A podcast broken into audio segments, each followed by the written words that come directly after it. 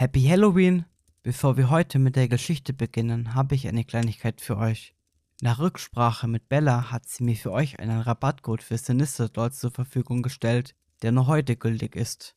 Mit dem Code Mystery 15 könnt ihr heute 15% auf euren Einkauf sparen und das ganz ohne Mindestbestellwert. Ich wünsche euch nun viel Spaß mit der heutigen Geschichte.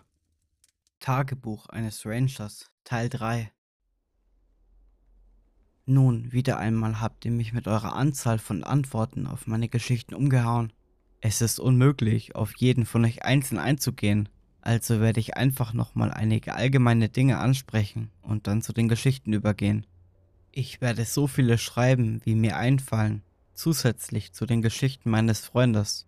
Und ich werde wahrscheinlich erst wieder ein Update machen, wenn ich die Gelegenheit habe, einige Fragen zu beantworten, die ich selbst an meine Vorgesetzten habe. Nun zu den allgemeinen Fragen, die sie alle hatten. Ich fühle mich nicht wohl dabei, darüber zu sprechen, wo ich genau arbeite, leider. In Wirklichkeit könnten mich einige der Dinge, die ich hier erwähnt habe, mir eine Menge Ärger einbringen oder mich feuern lassen. Also ist es am besten, wenn ich nicht zu viel erzähle. Ich werde sagen, dass ich mich in den Vereinigten Staaten befinde, und zwar in einem Gebiet, das aus viel Wildnis besteht. Es handelt sich um hunderte von Kilometern dichten Waldes mit einer Bergkette und ein paar Seen. Das Interesse an der Treppe ist nach wie vor groß, und zum Glück für euch hat mein Freund eine Geschichte, die euch sicher alles sehr interessieren wird. Darauf werde ich am Ende dieses Updates näher eingehen. Was die Frage betrifft, ob ich jemals daran gedacht habe, meine Vorgesetzten danach zu fragen, so habe ich das getan, aber auch hier möchte ich meinen Job nicht riskieren. Ein früherer Vorgesetzter arbeitet jedoch nicht mehr als Search and Rescue Beamter und es ist möglich, dass er bereit ist, mit mir darüber zu sprechen. Ich werde im Laufe der Woche mit ihm sprechen und euch alle wissen lassen, was dabei herauskommt. Was die Ausbildung zum Search and Rescue Beauftragten angeht, so kann ich Ihnen nur raten, sich an Ihr örtliches Forstamt zu wenden und nachzufragen, ob dort Kurse angeboten werden oder welche Qualifikationen erforderlich sind. Ich mache das schon seit Jahren und habe als Freiwilliger bei Search and Rescue Einsätzen angefangen. Es ist ein toller Job, trotz der gelegentlichen tragischen Situationen und ich würde nichts anderes machen wollen. Nun gut, kommen wir zu den Geschichten. Die erste ereignete sich bei einem Fall, zu dem ich gleich nach meiner Ausbildung ausrückte, als alles noch ziemlich neu für mich war. Bevor ich diesen Job antrat, war ich Freiwilliger, also hatte ich eine Vorstellung davon, was mich erwartete. Aber bei diesen Einsätzen geht es hauptsächlich darum, vermisste Personen zu finden, nachdem Tierärzte Spuren von ihnen gefunden haben. Als Search and Rescue Beamter rückt man zu allen möglichen Fällen aus, von Tierbissen bis hin zu Herzinfarkten. Dieser Fall wurde frühmorgens gemeldet von einem jungen Paar, das auf einem der Wanderwege am See unterwegs war. Der Mann war völlig hysterisch und wir konnten nicht wirklich herausfinden, was los war. Wir konnten die Frau im Hintergrund schreien hören und er flehte uns an, sofort hinaufzukommen. Als wir dort ankommen, sehen wir, wie er seine Frau im Arm hält und sie hat etwas in ihren Armen. Sie schreit, diese schrecklichen, fast tierischen Schreie, und er schluchzt. Er sieht uns und schreit uns an, dass wir ihnen helfen sollen, dass wir bitte einen Krankenwagen herbeischaffen. Natürlich können wir nicht einfach einen Krankenwagen den Fußweg hochfahren, also fragen wir ihn, ob seine Frau Hilfe braucht oder ob sie alleine gehen kann. Er ist immer noch hysterisch, aber es gelingt ihm uns zu sagen, dass es nicht seine Frau ist, die Hilfe braucht. Ich gehe hinüber, während einer der Tierärzte versucht, ihn zu beruhigen, und frage die Frau, was los ist. Sie schaukelt, hält etwas fest und schreit immer wieder. Ich hockte mich hin und sehe, dass das, was sie in der Hand hält, sie mit Blut bedeckt. In diesem Moment bemerke ich die Schlinge an ihrer Vorderseite und mein Herz sinkt. Ich bitte sie mir zu sagen, was los ist und öffne ihre Arme, damit ich sehen kann, was sie in der Hand hält. Es ist ihr Baby, offensichtlich tot. Sein Kopf ist auf einer Seite eingedrückt und er ist mit Kratzern übersät. Ich habe schon öfter Leichen gesehen, aber irgendetwas an dieser ganzen Situation trifft mich hart. Ich brauche einen Moment, um mich zu beruhigen. Dann stehe ich auf und gehe zu einem der anderen Tierärzte, die in der Nähe standen. Ich sage ihm, dass es sich um ein totes Kind handelt, und er klopft mir auf die Schulter und sagt mir, dass es sich darum kümmern wird. Wir haben über eine Stunde gebraucht, um diese Frau dazu zu bringen, uns ihr Kind zu zeigen. Jedes Mal, wenn wir versuchen, ihn ihr wegzunehmen, flippt sie aus und sagt uns, dass wir nicht haben können und dass es ihm gut gehen wird, wenn wir sie nur in Ruhe lassen. Aber schließlich gelingt es einem der Tierärzte, sie zu beruhigen, und sie gibt uns die Leiche. Wir brachten ihn zurück in den medizinischen Bereich, aber als die Sanitäter kamen, sagten sie uns, dass es keine Hoffnung gab, den Jungen zu retten. Er war auf der Stelle an den Kopfverletzungen gestorben. Ich war gut mit einer der Krankenschwestern befreundet, die die beiden im Krankenhaus abholte, und sie erzählte mir später, was passiert war. Es stellte sich heraus, dass das Paar mit dem Baby im Tragetuch spazieren ging und anhielt, weil das Kind sich aufgeregt hatte. Der Vater nimmt das Kind auf den Arm und blickt auf diese kleine Schlucht am Wegesrand. Die Mutter kommt, um sich neben ihn zu stellen, aber sie tritt auf ein loses Stück Erde und stolpert. Sie stürzt in den Vater, der das Kind fallen lässt, das daraufhin etwa drei Meter tief in diese kleine Schlucht auf die Felsen am Boden fällt. Der Vater kletterte hinunter und barg das Kind, aber es war direkt auf den Kopf gefallen und war tot, als er ankam. Das Baby war erst etwa 15 Monate alt. Es war ein total verrückter Unfall. Eine Reihe von Ereignissen, die sich zum schlimmstmöglichen Ergebnis zusammenfügten. Wahrscheinlich war das einer der schrecklichsten Anrufe, die ich je erlebt habe.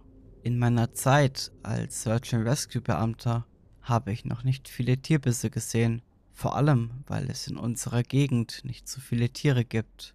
Es gibt zwei Bären in der Gegend, aber die halten sich in der Regel ziemlich weit von Menschen fern und Sichtungen sind sehr ungewöhnlich.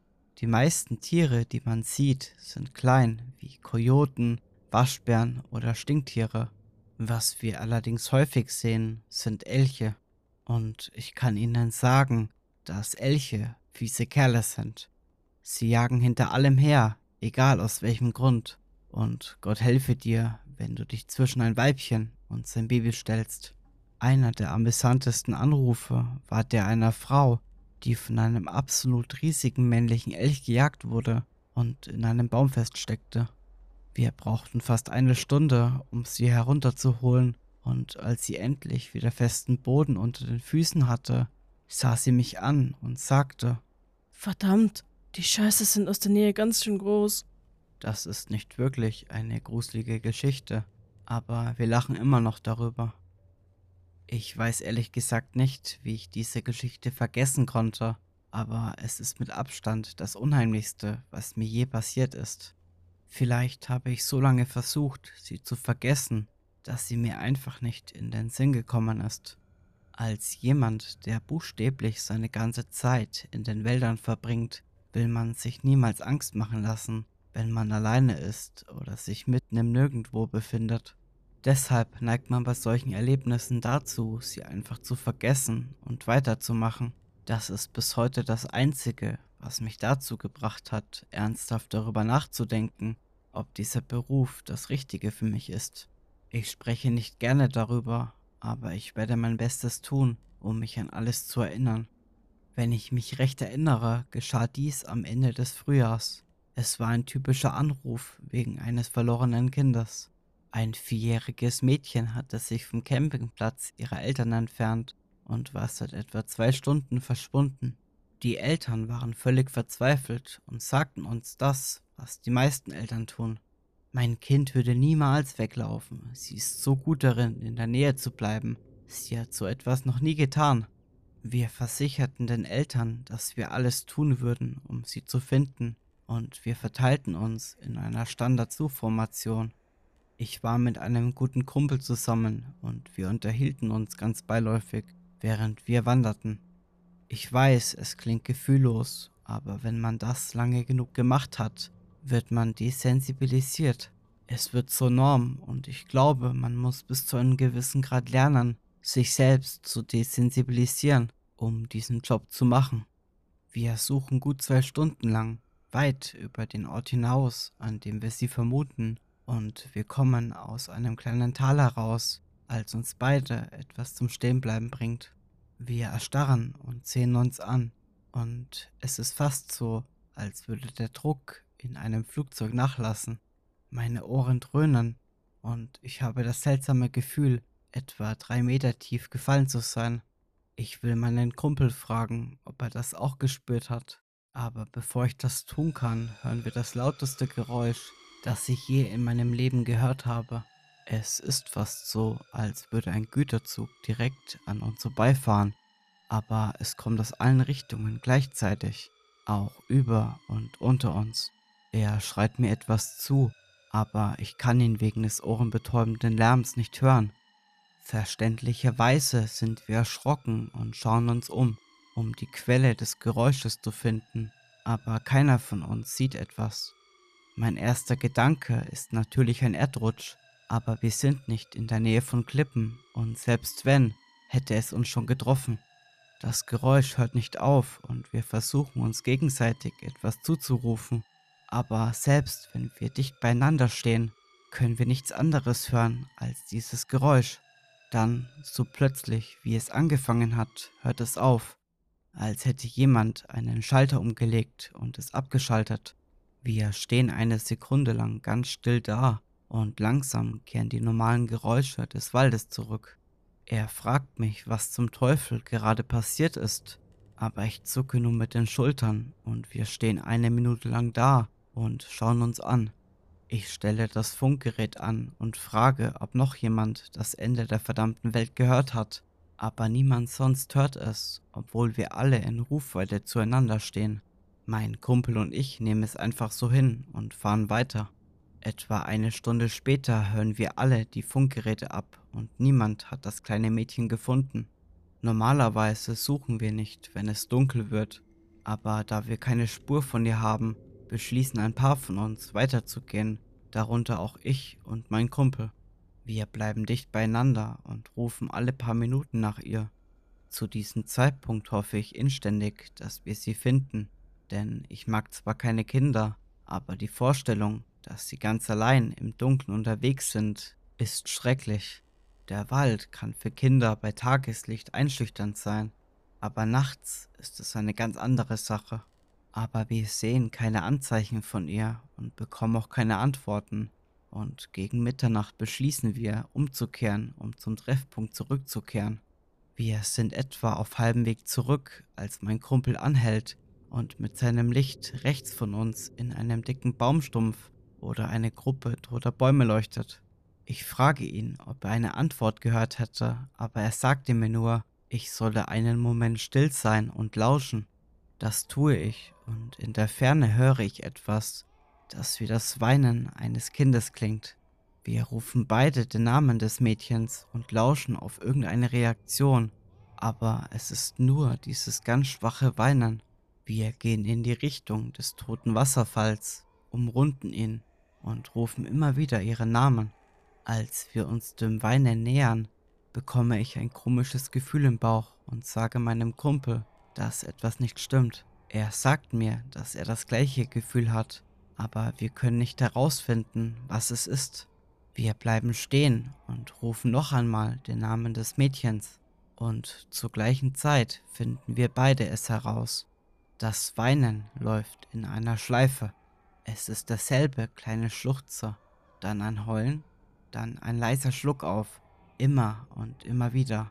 Es ist jedes Mal genau dasselbe und ohne ein weiteres Wort zu sagen, rennen wir beide los.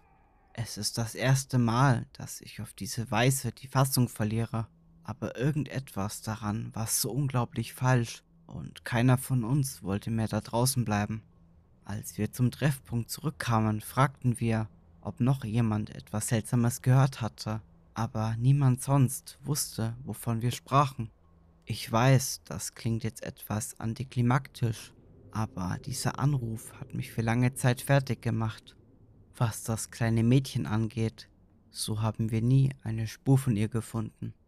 Wir halten nach ihr und all den anderen Menschen, die wir nie gefunden haben, Ausschau, aber ehrlich gesagt bezweifle ich, dass wir jemals etwas finden werden.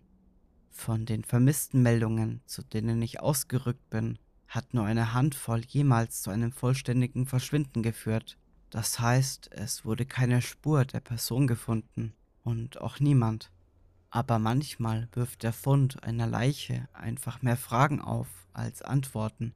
Hier sind einige der Leichen, die wir gefunden haben und die in unserem Team berüchtigt geworden sind. Ein Jugendlicher, dessen Überreste fast ein Jahr nach seinem Verschwinden geborgen wurden. Wir fanden die Schädeldecke, zwei Fingerknochen und seine Kamera fast 40 Meilen von dem Ort entfernt, an dem er zuletzt gesehen wurde. Die Kamera wurde leider zerstört. Das Becken eines älteren Mannes, der einen Monat zuvor verschwunden war, das war alles, was wir fanden. Der Unterkiefer und der rechte Fuß eines zweijährigen Jungen auf dem höchsten Gipfel eines Bergrückens im südlichen Teil des Parks. Die Leiche eines zehnjährigen Mädchens mit Down-Syndrom, fast 20 Meilen vom Ort ihres Verschwindens entfernt. Sie war drei Wochen nach ihrem Verschwinden an Unterkühlung gestorben und ihre gesamte Kleidung war bis auf Schuhe und Jacke unversehrt. Bei der Autopsie fanden sich Beeren und gekochtes Fleisch in ihrem Magen. Der Gerichtsmediziner sagte, es habe den Anschein, als habe sich jemand um sie gekümmert. Bisher gibt es weder Zeugen noch Verdächtige. Die gefrorene Leiche eines einjährigen Babys, das eine Woche nach seinem Verschwinden im hohlen Stamm eines Baumes zehn Meilen von dem Ort entfernt gefunden wurde, an dem es zuletzt gesehen worden war. In seinem Magen befand sich frische Milch, aber seine Zunge war verschwunden. Ein einzelner Wirbel und die rechte Kniescheibe eines dreijährigen Mädchens wurden im Schnee gefunden, fast 20 Meilen von dem Campingplatz entfernt, auf dem ihre Familie im Sommer zuvor gewesen war. Nun zu einigen der Geschichten, die mir mein Freund erzählt hat. Ich erwähnte, dass sie sich alle für die Treppe interessieren und sie haben Glück. Er hatte eine nähere Begegnung mit ihr. Er hat zwar keine Erklärung für sie, aber er hat etwas mehr Erfahrung damit als ich. Mein Kumpel ist seit etwa sieben Jahren Search and Rescue Officer. Er fing an, als er noch auf dem College war, und er hatte eine ganz ähnliche Erfahrung gemacht, als er das erste Mal auf die Treppe traf. Sein Ausbilder sagte ihm fast das gleiche wie ich, nämlich, dass er sie niemals betreten, berühren oder hinaufsteigen sollte. Im ersten Jahr tat er genau das, aber anscheinend übermannte ihn seine Neugier, und bei einem Anruf löste er sich von der Linie und ging zu einer Treppe, um sie zu überprüfen. Er sagte, sie seien etwa zehn Meilen von dem Weg entfernt, auf dem ein junges Mädchen verschwunden war, und die Hunde verfolgten eine Spur. Er war allein unterwegs und blieb hinter der Haupttruppe zurück, als er links von sich eine Treppe sah. Sie sah aus wie die eines neuen Hauses, denn der Teppichboden war makellos und weiß. Als er näher kam, sagte er, dass er nichts anderes fühlte und auch keine seltsamen Geräusche hörte. Er rechnete damit, dass etwas passieren würde, zum Beispiel, dass er aus den Ohren blutet oder zusammenbricht, aber er ging direkt an sie heran und spürte nichts. Das Einzige, was ihm seltsam vorkam, war, dass auf der Treppe keinerlei Ablagerungen zu finden waren. Kein Schmutz, keine Blätter, kein Staub, nichts. Und es gab auch keine Anzeichen von Tier- oder Insektenaktivität in der unmittelbaren Umgebung, was er seltsam fand. Es war weniger so, als würden die Dinge sie meiden, sondern eher so, als befänden sie sich zufällig in einem relativ kahlen Teil des Waldes. Er berührte die Treppe und spürte nichts außer diesem klebrigen Gefühl, das man von einem neuen Teppichboden hat. Er vergewisserte sich, dass sein Radio eingeschaltet war und stieg langsam die Treppe hinauf. Er sagte, es sei beängstigend, denn so wie sie stigmatisiert worden waren, war er sich nicht sicher, was mit ihm geschehen würde. Er scherzte, dass eine Hälfte von ihm erwartete, in eine andere Dimension teleportiert zu werden während die andere Hälfte darauf wartete, dass ein UFO herabstürzte. Aber er kam ohne große Vorkommnisse oben an und stand da und schaute sich um. Doch je länger er auf der obersten Stufe stand, umso mehr hatte er das Gefühl, dass er etwas ganz, ganz Falsches tat.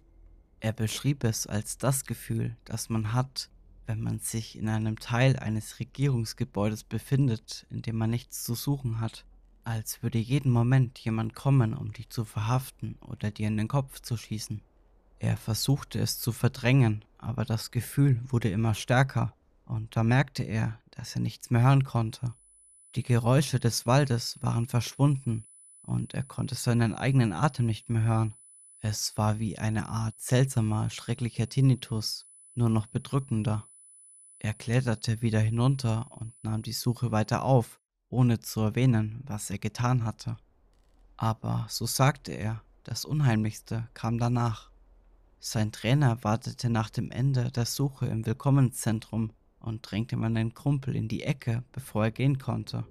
Er sagte, sein Ausbilder habe einen sehr wütenden Blick gehabt und ihn gefragt, was los sei. Du bist auf sie zugegangen, nicht wahr? Mein Kumpel sagte, dass es nicht als Frage formuliert war. Er fragte, woher sein Trainer das wisse. Der Trainer schüttelte nur mit dem Kopf. Weil wir sie nicht gefunden haben. Die Hunde haben ihre Fährte verloren. Mein Kumpel fragte, was das mit irgendetwas zu tun habe. Der Ausbilder fragte, wie lange er auf der Treppe gewesen sei, und mein Kumpel sagte nicht länger als eine Minute. Der Ausbilder warf ihm diesen wirklich schrecklichen, fast todbleichen Blick zu und sagte ihm, dass er gefeuert würde, wenn er jemals wieder eine Treppe hinaufgehen würde, mit sofortiger Wirkung. Der Ausbilder ging weg und ich schätze, dass er seitdem keine Fragen beantwortet hat, die mein Kumpel ihm dazu gestellt hat. Mein Kumpel hatte mit vielen Fällen von vermissten Personen zu tun, von denen nie eine Spur gefunden wurde. Ich erwähnte David Paulides und mein Kumpel sagte, er könne bestätigen, dass diese Geschichten in den meisten Fällen stimmen. Er sagte, wenn die Person nicht sofort gefunden wird, wird sie entweder nie gefunden oder sie wird Wochen, Monate oder Jahre später an Orten gefunden, an dem sie unmöglich gelangt sein kann. Eine Geschichte, die er mir erzählte, stach besonders hervor. Es ging um einen fünfjährigen Jungen mit einer schweren geistigen Behinderung. Der kleine Junge verschwand im Spätherbst von einem Picknickplatz. Er war nicht nur geistig, sondern auch körperlich behindert, und seine Eltern erklärten immer wieder, dass er nicht einfach verschwunden sein konnte. Das war unmöglich. Jemand musste ihn entführt haben. Mein Kumpel erzählte, dass sie wochenlang nach dem Jungen gesucht hatten, und zwar meilenweit außerhalb des zulässigen Bereiches, aber es war, als wäre er nie da gewesen. Die Hunde konnten nirgendwo seine Fährte aufnehmen, nicht einmal auf dem Parkplatz, von dem er offenbar verschwunden war. Der Verdacht fiel auf die Eltern, aber es war ziemlich klar, dass sie am Boden zerstört waren und ihrem Kind nichts Schlimmes angetan hatten. Die Suche wurde etwa einen Monat später abgeschlossen und mein Kumpel sagte, dass die Sache im Winter so gut wie vergessen war. Er befand sich auf einem Trainingseinsatz im Schnee auf einem der höheren Gipfel, als er etwas im Schnee entdeckte. Er sagte, er habe es zuerst von weitem gesehen, und als er näher kam, erkannte er, dass es ein Hemd war, das gefroren war und zum Teil aus dem Pulverschnee ragte. Er erkannte, dass es dem Kind gehörte, weil es ein unverwechselbares Muster hatte. Etwa 20 Meter weiter fand er die Leiche des Kindes, die teilweise im Schnee begraben lag. Mein Kumpel meinte, der Junge könnte unmöglich schon länger als ein paar Tage tot sein, obwohl er schon fast seit drei Monaten vermisst wurde. Der Junge hatte sich um etwas gerollt, und als mein Freund den Schnee abstreifte, um zu sehen, was es war, sagte er, er könne kaum glauben, was er sah. Es war ein großer Eisbrocken, der so grob geschnitzt worden war, dass er wie ein Mensch aussah der Junge hielt ihn so fest, dass er sich an Brust und Händen Erfrierungen zugezogen hatte, was mein Kumpel trotz der bereits eingetretenen Verwesung erkennen konnte. Er funkte den Rest der Mannschaft an und sie brachten die Leiche vom Berg weg. Er erzählte mir alles und um es einfacher auszudrücken, es gab keine Möglichkeit, dass dieses Kind fast drei Monate lang allein überlebt oder diesen Gipfel erreicht hätte. Es gab keine physische Möglichkeit, wie dieses Kind fast 15 Meilen hätte laufen können, und auf dem Gipfel eines gottverdammten Berges gelandet wäre. Zu allem Überfluss befand sich weder im Magen noch im Dickdarm des Kindes etwas. Nichts, nicht einmal Wasser. Mein Kumpel sagte, es war, als hätte man das Kind vom Erdboden verschluckt, in einen Scheintod versetzt und Monate später auf diesen Berg geworfen, wo es dann an den Folgen der Kälte starb. Darüber ist er nie wirklich weggekommen. Die letzte Geschichte, die ich von ihm erzähle, hat sich erst vor kurzem zugetragen, erst vor ein paar Monaten. Sie waren unterwegs, um nach Berglöwen Ausschau zu halten, denn in den letzten Tagen gab es mehrere Berichte über Sichtungen. Eine unserer Aufgaben ist es, die Gebiete auszukundschaften, in denen diese Tiere gesichtet werden, um sicherzustellen, dass wir die Menschen warnen und die Wanderwege sperren können, wenn sie sich in der Gegend aufhalten. Er war gegen Abend allein in einem stark bewaldeten Teil des Parks unterwegs, als er in der Ferne die Schreie einer Frau hörte. Wie die meisten von Ihnen wissen, klingen die Schreie eines Berglöwen fast genauso wie die einer Frau, die brutal ermordet wird. Es ist beunruhigend, aber alles andere als abnormal. Mein Kumpel meldete sich über Funk und teilte der Einsatzleitung mit, dass er einen Löwen gehört hatte und weitergehen wollte, um herauszufinden, wo sein Revier begann. Er hörte den Berglöwen noch ein paar Mal brüllen, immer von der gleichen Stelle aus, und bestimmte das ungefähre Gebiet des Berglöwen. Er wollte sich gerade auf den Rückweg machen, als er einen weiteren Schrei hörte, diesmal nur wenige Meter von ihm entfernt. Natürlich flippte er aus und ging viel schneller zurück, denn das Letzte, was er wollte, war einem gottverdammten Berglöwen über den Weg zu laufen und zu Tode zerfleischt zu werden. Als er wieder auf dem Pfad zurückkehrte, folgte ihm das Geschrei und er begann zu joggen. Als er etwa eine Meile von der Einsatzzentrale entfernt war, hörte das Geschrei auf und er drehte sich um, um zu sehen, ob es ihm gefolgt war. Zu diesem Zeitpunkt war es schon fast Nacht, aber er sagte, dass er in der Ferne, kurz bevor der Pfad um eine Ecke bog, etwas sehen konnte, das wie eine menschliche Gestalt aussah. Er rief ihnen zu, dass die Wege gesperrt seien und dass er zum Welcome Center zurückkommen müsse.